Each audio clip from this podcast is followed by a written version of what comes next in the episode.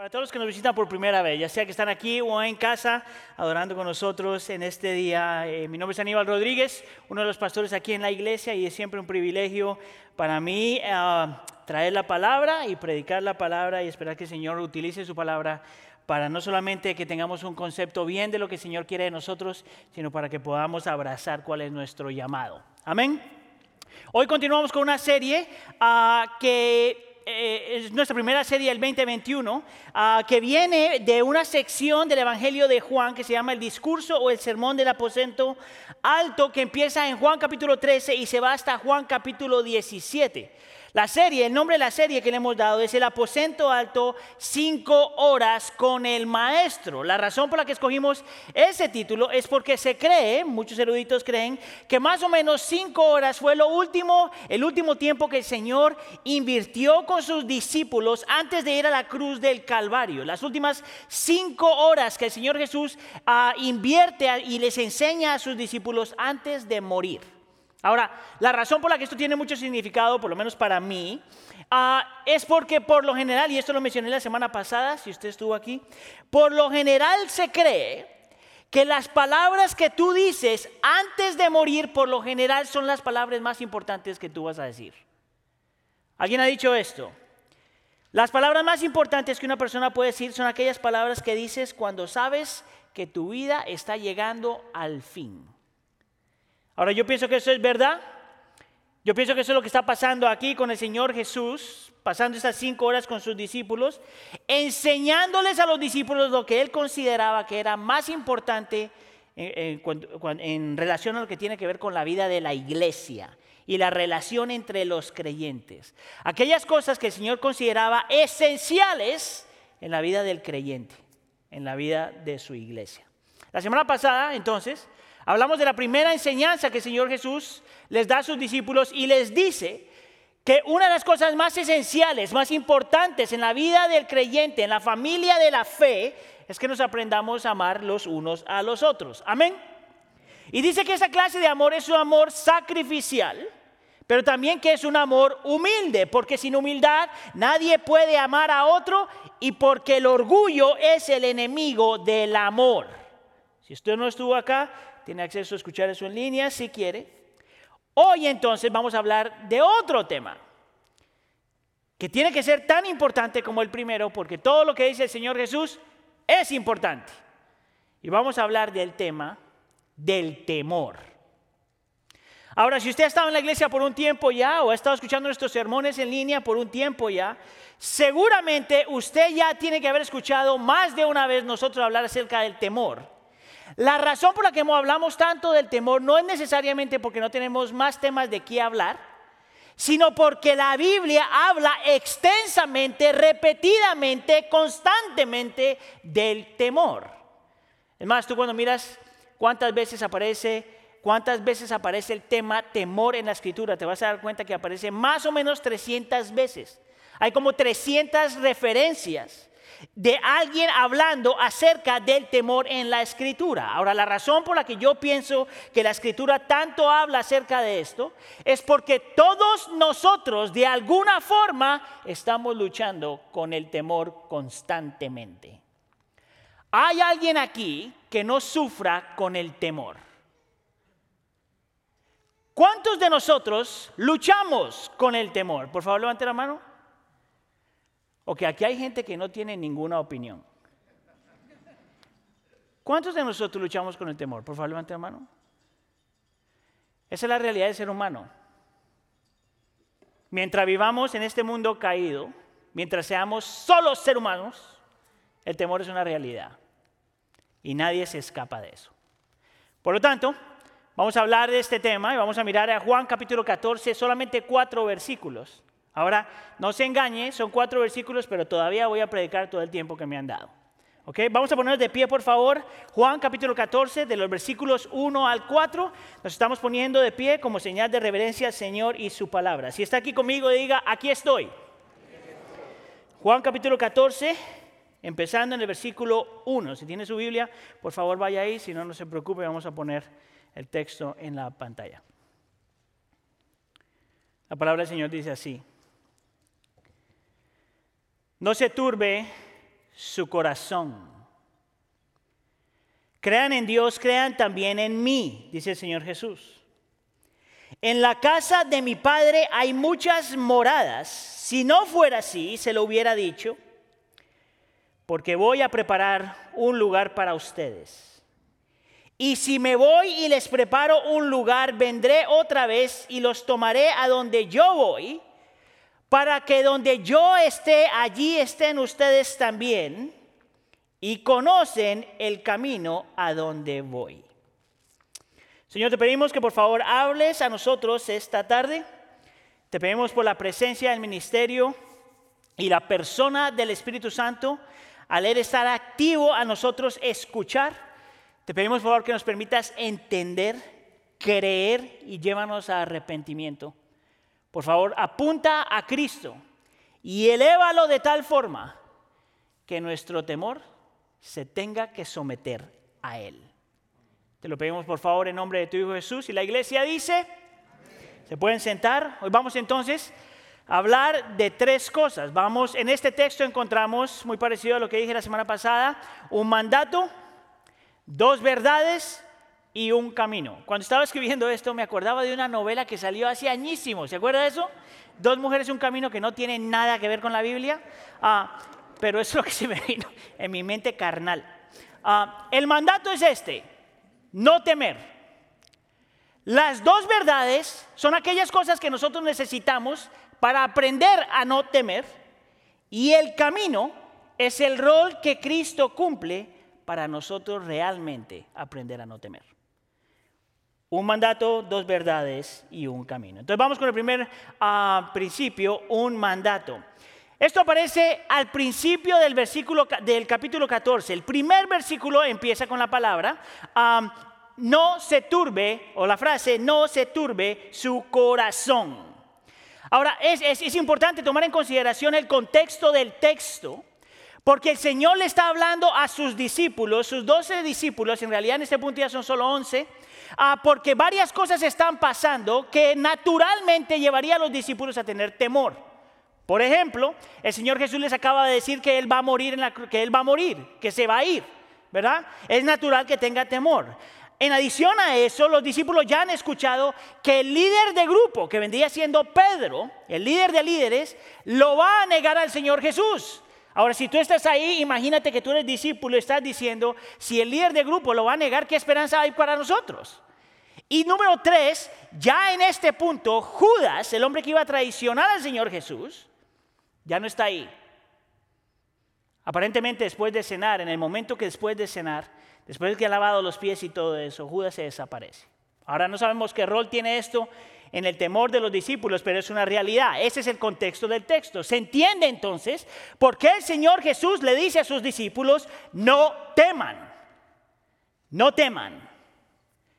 Lo interesante y peculiar acerca de este texto es que les dice no solamente no teman, pero que no teman en su corazón. Ahora, si usted ha estado parte de la iglesia del pueblo por un tiempo, o ha estado escuchando estos sermones ya por un tiempo, esta cuestión del corazón usted tiene que haber escuchado más de una vez en esta iglesia.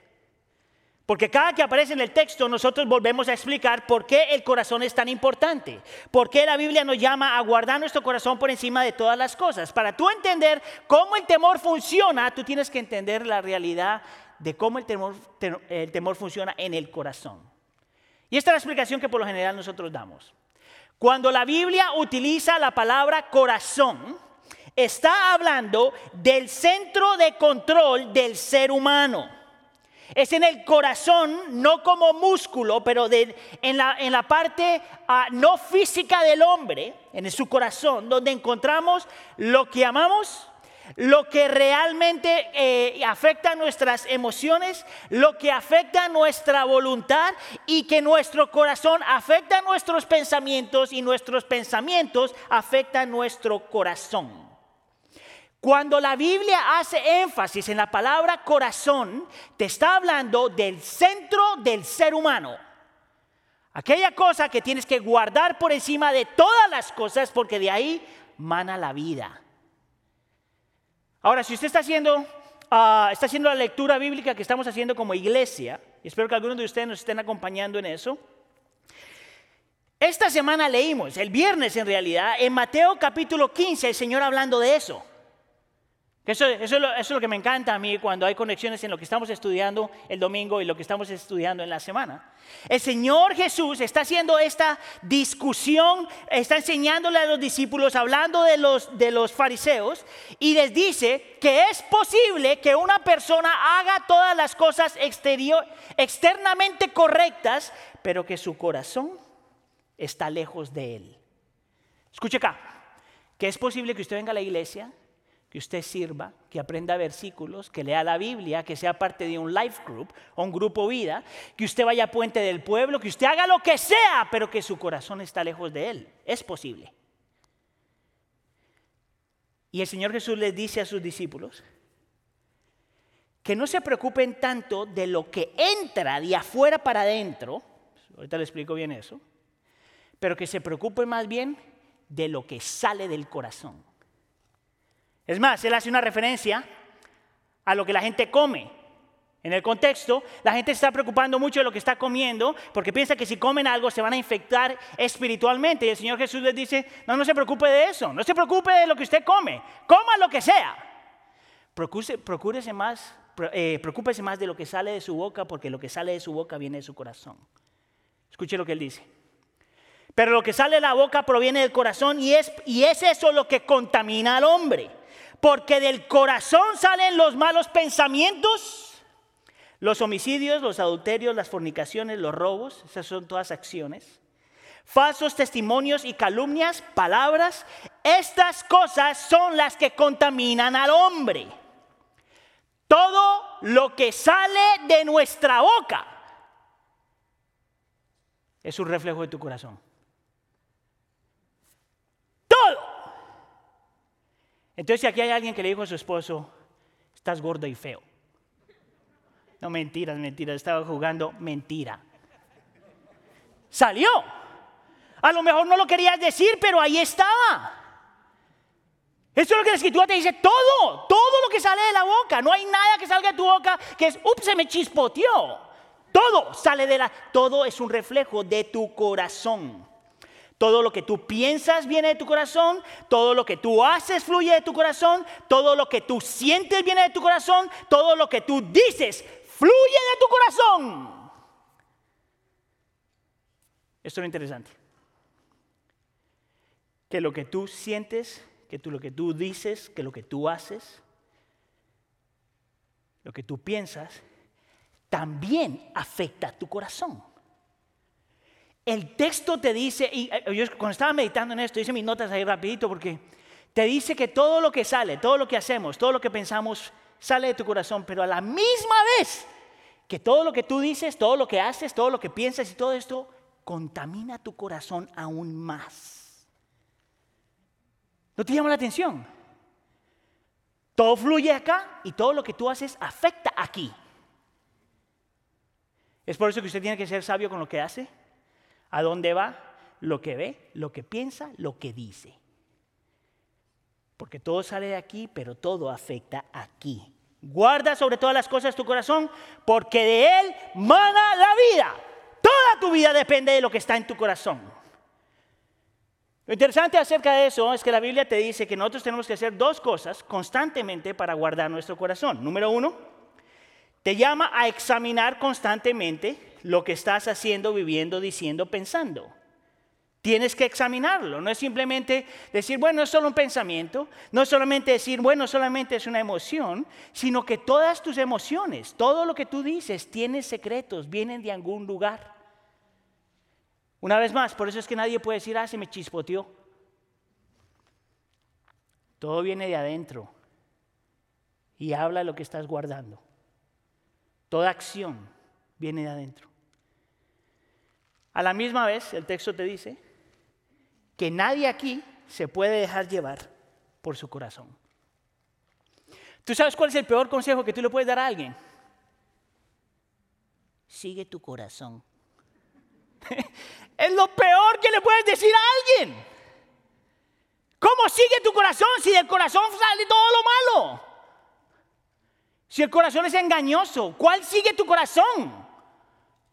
Lo opuesto, haz todo menos sigue tu corazón. Ahora, ¿qué tiene que ver esto con el temor? Escuche acá.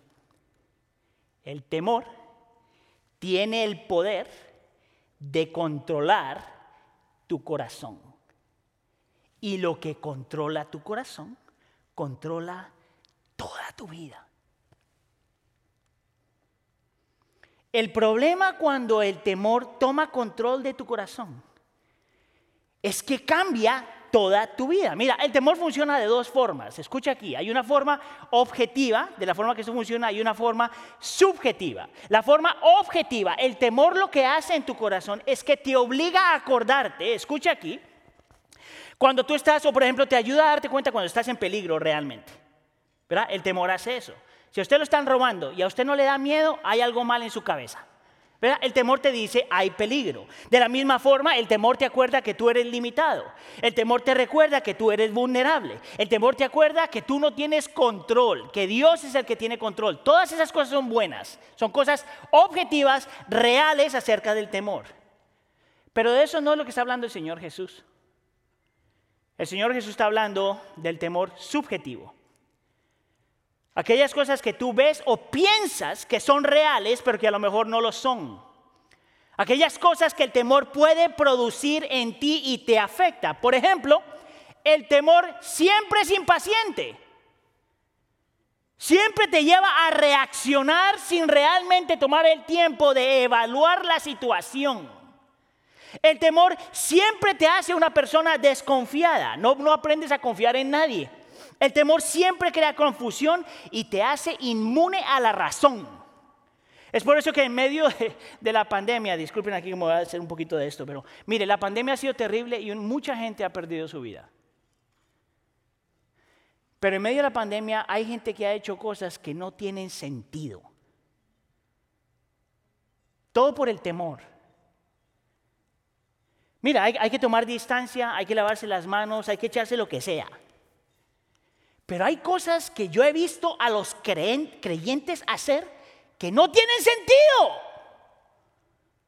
Por ejemplo, comprar, comprar 20 mil rollos de papel higiénico. Muchacho, ¿cuánto te vas a enfermar? O por ejemplo, gente que ha abandonado completamente a su familia, ni siquiera a la distancia, pero completamente abandonado. Y el temor hace eso. El temor tiene el poder de paralizarte. El temor tiene el poder de distorsionar la realidad. Hace que tus problemas se vean más grandes que lo que es Dios. Haces que tus problemas y tu temor se vea grande y tu Dios se vea chiquito. Eso es lo subjetivo del temor y es precisamente a lo que el Señor se está refiriendo aquí cuando dice, no permitas que tu temor controle tu corazón. Ahora escucha aquí, porque el Señor no le puede estar diciendo a sus discípulos, no sientan temor. Porque esa no es la forma como funcionan las, las emociones. Si yo te digo, no sientas rabia, puedes tú mandarle a tu corazón y no sentir rabia. Cuando tienes hambre, tú no puedes decirte, no tengo hambre. Tus emociones no se someten a tus mandatos. Es por eso ilógico cuando alguien está sufriendo que alguien le diga, no te preocupes, no tengas miedo. Eso no funciona así. Entonces, ¿a qué se está haciendo referencia el Señor Jesús en este pasaje? La solución para vencer el temor o no dejarse controlar del temor, aún en medio de las circunstancias, es cuando tú encuentras algo más grande que capture o, tome posesión de tu corazón. El temor solo se rinde solo se rinde y mengua cuando tú encuentras algo más grande, más poderoso, más bello, más perfecto, más, más grandioso que lo que te está causando miedo. ¿Está conmigo? Y es por eso que la segunda parte del versículo, 14, versículo 1, dice, crean en Dios, crean también en mí. crean en Dios, crean también en mí. Es importante nosotros reconocer que la palabra creer en, en el Nuevo Testamento, cada que se utiliza, eh, es una invitación no solamente a creer aquí en la cabeza, pero a confiar en el corazón. En realidad, de la forma que yo lo leo, la palabra creer y confiar son sinónimos en la escritura. Si tú dices tú que tú crees, tú estás confiando. Si tú dices confiar, entonces estás creyendo. Yo he utilizado este ejemplo un montón de veces aquí en la iglesia, pero si yo le digo a una de mis niñas, salta y yo te recibo. Si mi niña dice, papi, yo creo en ti, pero nunca salta, no confía en mí. Si salta, no solamente me creía, pero confiaba en mí. ¿Estamos? En la escritura entonces, en el Nuevo Testamento, lo que el Señor les está diciendo es algo completamente radical, algo que ningún otro ser humano podría decir. Él les está diciendo, así como ustedes confían o creen en Dios, Padre eterno, entonces también confíen y crean en mí. ¿Sabes lo que significa eso? Que si confían que Dios es eterno y poderoso y grande, Cristo Jesús les dice, yo soy ese mismo Dios. De la única forma que nuestro temor se somete a nosotros es cuando nuestra mente, en nuestro corazón y en nuestros afectos, Cristo realmente es grande. Donde confiamos en Él, creemos en Él. De la única forma que no somos esclavos de nuestro temor en nuestro corazón es cuando Cristo es tan bello, tan poderoso, tan increíblemente poderoso que todo se tiene que someter a Él. Es aquí donde como creyentes tenemos que aprender a mirar a Cristo no solamente como Dios, sino a creer en lo que Cristo ha prometido y creer en lo que Cristo ya ha hecho. El temor, una vez más, solamente se somete cuando tú tienes una imagen de Cristo majestuosa. Majestuosa. Es cuando el objeto de tu atención, es cuando todo el objeto de tu atención es Él. Aún en medio del temor. Aún cuando el Señor no ha cambiado las circunstancias. Aún cuando el Señor no ha dado los deseos de tu corazón. Cuando el enfoque es Él, el temor tiene que menguar. Mire, yo he visto esto en mi propia vida, no solamente en mi relación con el Señor, sino en relación, por ejemplo, con mis hijas. Una de mis hijas cuando era pequeña, cada que la llevábamos al dentista, eso era un dolor de cabeza porque le daba ganas de vomitar cada que le metían algo en la boca. Y yo me acuerdo, claro, son esos momentos que tú como padre te gustaría agarrar el, dentista y pegarle unas dos o tres en el nombre del Señor. Pero la niña está que se vomita y, y lo único que el dentista le dice es, no hagas eso, no hagas eso. Y yo estoy diciendo, esa no es la forma como tú ayudas a las niñas. Lo que yo hacía, yo me ponía enfrente, en lo que ellos le estaban haciendo todo el menjurje ahí en la boca. Yo le decía, mírame a mí, mírame a mí, mírame a mí. Y cuando me miraba, yo le decía, respira por la nariz. Escuche, cuando el enfoque cambió de lo que se tenía en la boca al mirarme a mí, el temor menguaba. Muy parecido a lo que usted y yo pasamos con el Señor. ¿Tú sabes por qué un corredor sigue corriendo hasta la meta, aun cuando su cuerpo le está diciendo para allá? Eh, entrevista a cualquier persona que ha hecho una carrera a larga distancia, siempre el cuerpo le dice, para allá, para allá, para allá. Y de lo único que mantiene a un corredor siguiendo corriendo hacia el frente es cuando puede ver y saborear la meta. Eso controla tu correr. Cuando el enfoque es algo más, cuando el enfoque es más que simplemente el dolor, cuando el enfoque es más que simplemente el temor, cuando el enfoque es mucho más que las circunstancias. Si tú eres mamá, tú entiendes eso. Cuando tú estabas dando a luz, si el enfoque era el temor y los doctores y la enfermera y el bebé y todo lo demás, lo que está saliendo ahí, si ese es el enfoque, tú no aguantas. Lo que me hace a mí, me parece increíble acerca de una mujer es que cuando la mamá está pensando en el bebé, se aguanta todo eso. Porque el enfoque es diferente. Es por eso, por ejemplo, que Pablo, en Filipenses capítulo 4 nos enseña cómo lidiar con el temor. Mira lo que dice Pablo en Filipenses capítulo 4. Por tanto, no estés afanosos. En otras palabras, no te dejes controlar por el miedo o por el temor. Antes bien, en todo, mediante oración y súplica con acción de gracias, sean dadas a conocer sus peticiones delante de Dios. Ahora mira el versículo 7. Y la paz de Dios que sobrepasa todo entendimiento, guardará sus corazones, diga corazones, y sus mentes en Cristo Jesús, diga mentes. Note aquí lo que dice Pablo. De la única forma que nosotros no somos controlados por el temor es cuando nuestro enfoque 100% es Dios. Mire, el orar es hablar con quién? Con Dios. El suplicar es pedirle a quién? A Dios. El darle gracias es darle gracias a quién? A Dios. Gracias por lo que te quita, gracias por lo que te pone, gracias por lo que te permite, gracias por lo que trae, porque en medio de toda situación Dios siempre está haciendo lo mismo, algo que le va a dar gloria a Él y algo que es para tu bien. Es por eso que nosotros oramos, suplicamos y damos gracias. Y Pablo no lo dice aquí, pero lo dice en otro texto, es por eso la razón por la que nosotros también adoramos.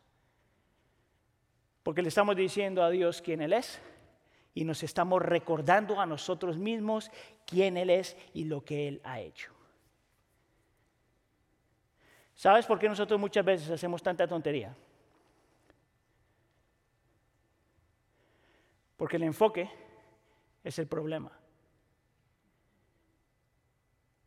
El enfoque son nuestras emociones. El enfoque es lo que nosotros quisiéramos. El enfoque es nuestro temor. Y lo que la Biblia te dice es, tu enfoque tiene que ser Cristo. Hasta que tu problema se vea pequeño y Él se vea grande. Ahora, Juan no para ahí solamente con esto. Juan no solamente nos invita a nosotros a que nuestro enfoque sea Cristo en medio de nuestro temor, y que Cristo sea lo que nosotros tememos más y que Cristo sea lo que guardamos en nuestro corazón más. Juan nos va a enseñar que no solamente tenemos que creer en quien Cristo es, pero en lo que Cristo promete. Y con esto vamos entonces a las dos verdades, que yo lo podría llamar dos verdades o dos promesas. Y las dos promesas que tú ves en el texto tienen que ver con el futuro, en realidad, las dos promesas. La primera promesa, escucha aquí, es que Dios que llegará un día donde nosotros podremos experimentar la presencia del Señor sin interrupciones. Esa es la primera promesa. Y la segunda promesa, que Cristo va a regresar para que se cumpla la primera promesa. Ahora mismo se lo voy a mostrar la primera. La, primera es que un día vamos a experimentar la presencia del Señor sin interrupciones. Y ahorita hago la aplicación al temor. Mira lo que dice el versículo 2. En la casa de mi padre hay muchas moradas. Si no fuera así, se lo hubiera dicho porque voy a preparar un lugar para ustedes. Tú tienes que hacer la pregunta, ¿de dónde Aníbal saca lo de la presencia del Señor ahí? De la palabra casa. No tiene idea cuántos versículos, cuántos eh, gente yo he leído que no hacen referencia a esto. Muy poquitos hacen referencia a esto. La palabra casa es donde el Señor o Dios vive. Es el lugar donde Él mora, es el lugar donde Él reside. Pero la palabra casa, hablando alegóricamente, es un simbolismo del lugar donde la presencia del Señor está en su totalidad donde la presencia del Señor está sin interrupciones. Es por eso que en el Antiguo Testamento, cuando tú leías, cuando tú lees el Antiguo Testamento, te das cuenta que el templo era el lugar donde la presencia del Señor se experimentaba en su totalidad. Y el arca, eso que se pasaba de un lugar al otro, también era el lugar donde la presencia del Señor estaba. Cuando nosotros leemos en el texto la palabra casa o morada, está hablando del mismo concepto el lugar donde la presencia del Señor está sin interrupciones. Y lo que Cristo Jesús dice es esto, que Él tenía que morir, tenía que resucitar y luego tenía que ser glorificado para ir y preparar el lugar donde nosotros un día llegaremos, donde experimentaríamos la presencia del Señor sin interrupciones. La pregunta es esta. ¿Qué tiene que ver eso con el temor? Mire, en esta semana yo estaba estudiando ese texto, yo nunca lo había visto hasta esta mañana, cuando estaba terminando de escribir el sermón. ¿Sabías tú que el temor tiene que ver siempre con presencia? Siempre. Escucha acá. Muchas veces tenemos porque está la presencia de algo o alguien que tú percibes que te va a hacer daño. ¿Verdad? Muchas veces tenemos temor porque haya la presencia de algo o alguien que tú piensas que te va a lastimar. El temor siempre viene cuando tú piensas que está la presencia de algo o alguien que te puede quitar lo que te hace sentir eh, lo que tú necesitas. O es la presencia de algo o alguien que te puede robar de lo que es necesario para tu vida. Siempre tiene que ver, siempre tiene que ver con presencia. Ahora escucha aquí, iglesia. Mientras vivamos en este mundo, siempre hay una presencia que te hace temer. Porque estamos en un mundo caído. Estamos en un lugar donde están otros seres caídos, con sistemas caídos, con cosas caídas. Por lo tanto, siempre va a haber algo que te hace temer. Es por eso que Pablo nos exhorta a orar, a suplicar a adorar y a dar gracias, porque es la forma como tú estás contrarrestando la presencia de algo dañino con la presencia de Dios en tu vida.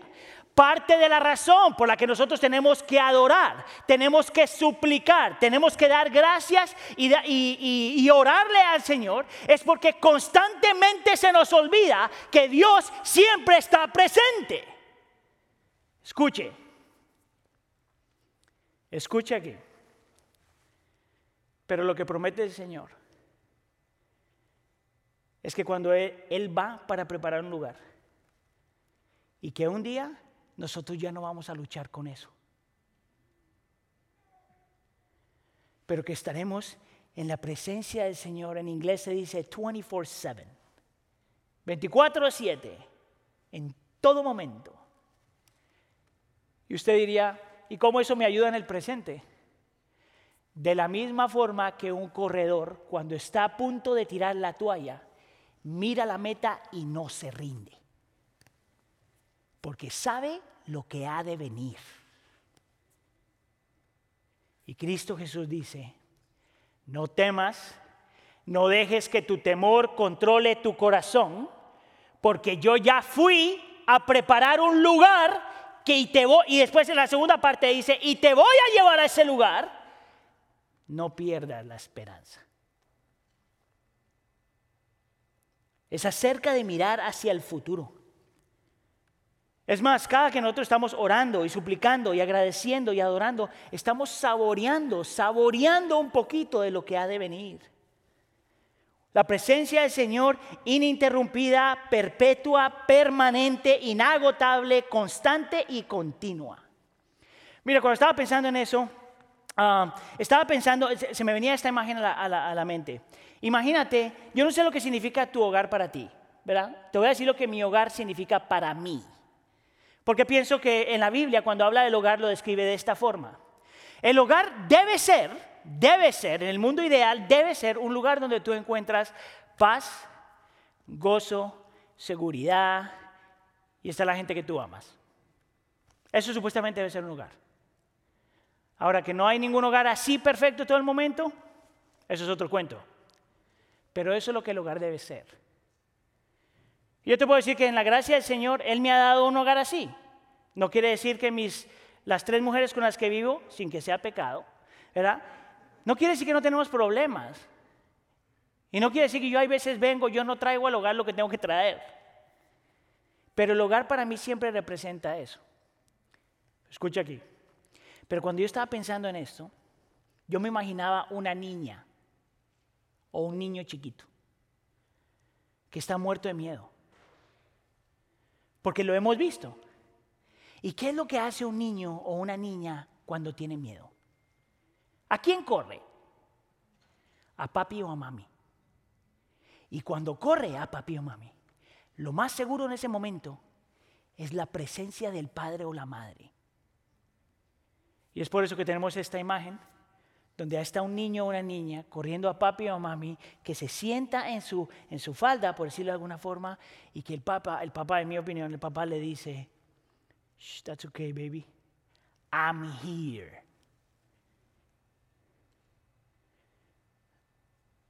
Si usted es papá, usted ha hecho eso. Si usted es mamá, usted ha hecho eso. Espero que usted no se haya puesto a decirle a sus hijos, oh, no te preocupes, eso no es real, te lo estás imaginando. Eso no ayuda. ¿Tú sabes lo que ayuda? Cuando tu hijo está sufriendo y lo mejor que tú puedes hacer es el ministerio de la presencia. Estar ahí. ¿Tú sabes que cuando alguien muere y vas a un velorio, lo mejor que puedes hacer muchas veces es no decir nada?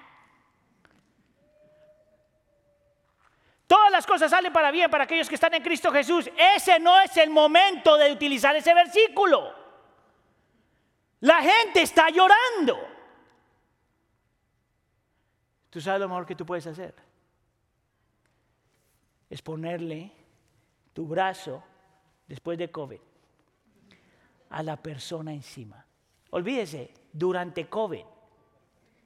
Y decir, yo estoy aquí. Imagínate cómo va a ser nuestra vida. Cuando el Señor Jesús nos lleve a casa. Y que ya no hay presencia de pecado ni presencia de temor. Solo una presencia. La presencia de Dios. Por eso que Cristo Jesús dice, y si me voy y les preparo un lugar, vendré otra vez y los tomaré a donde yo voy, para que donde yo esté, allí también estén ustedes. ¿Tú sabes por qué el cielo es tan hermoso? Porque Dios está ahí.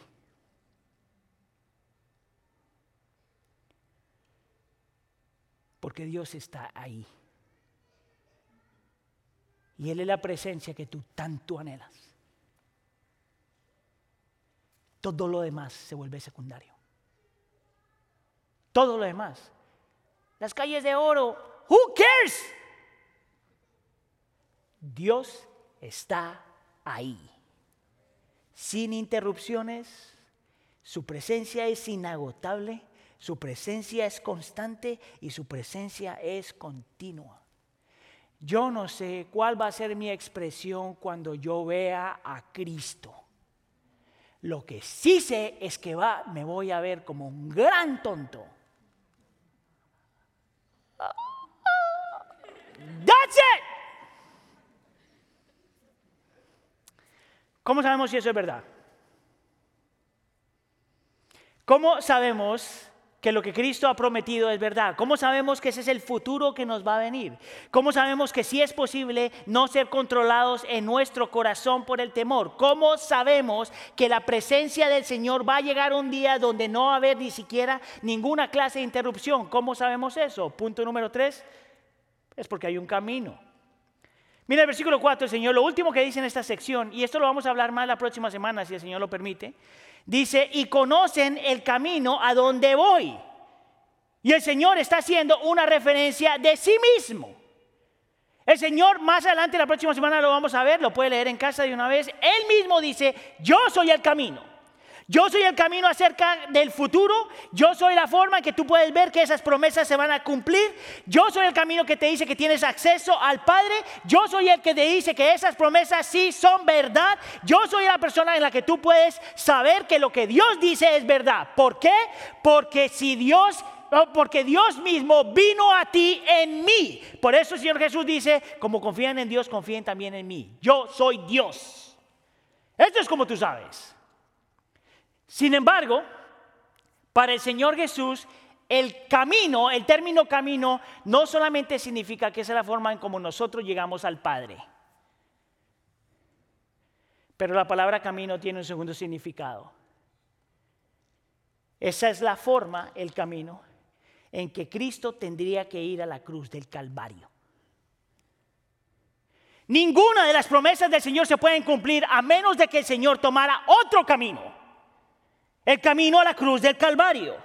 El camino donde el Cordero de Dios muere por nuestros pecados. El camino donde nuestro buen pastor entrega su vida por sus ovejas. El camino del Hijo de Dios experimentando en la cruz del Calvario el abandono de la presencia del Padre. ¿Por qué me has abandonado? Para que nosotros los creyentes podamos decir que Cristo está con nosotros hasta el fin del mundo. El camino que muestra Cristo Jesús. Dios en forma humana experimentando el temor que todos hemos experimentado y más.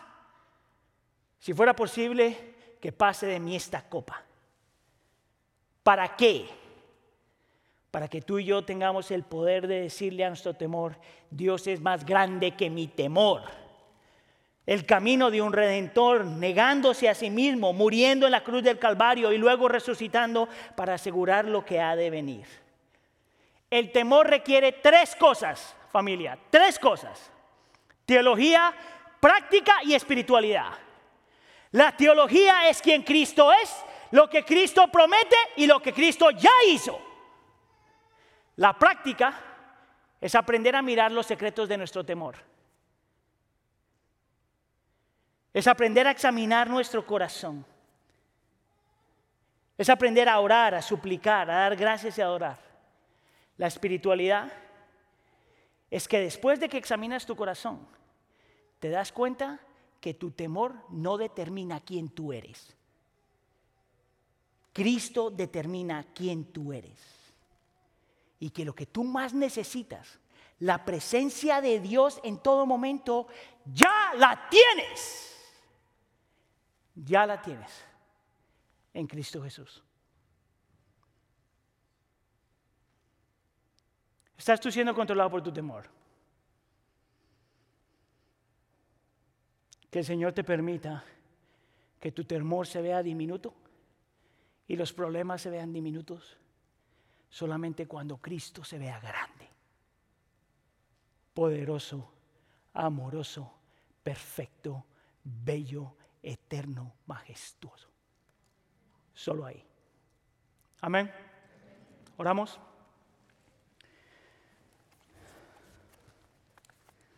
Señor, nosotros como seres humanos, Señor, reconocemos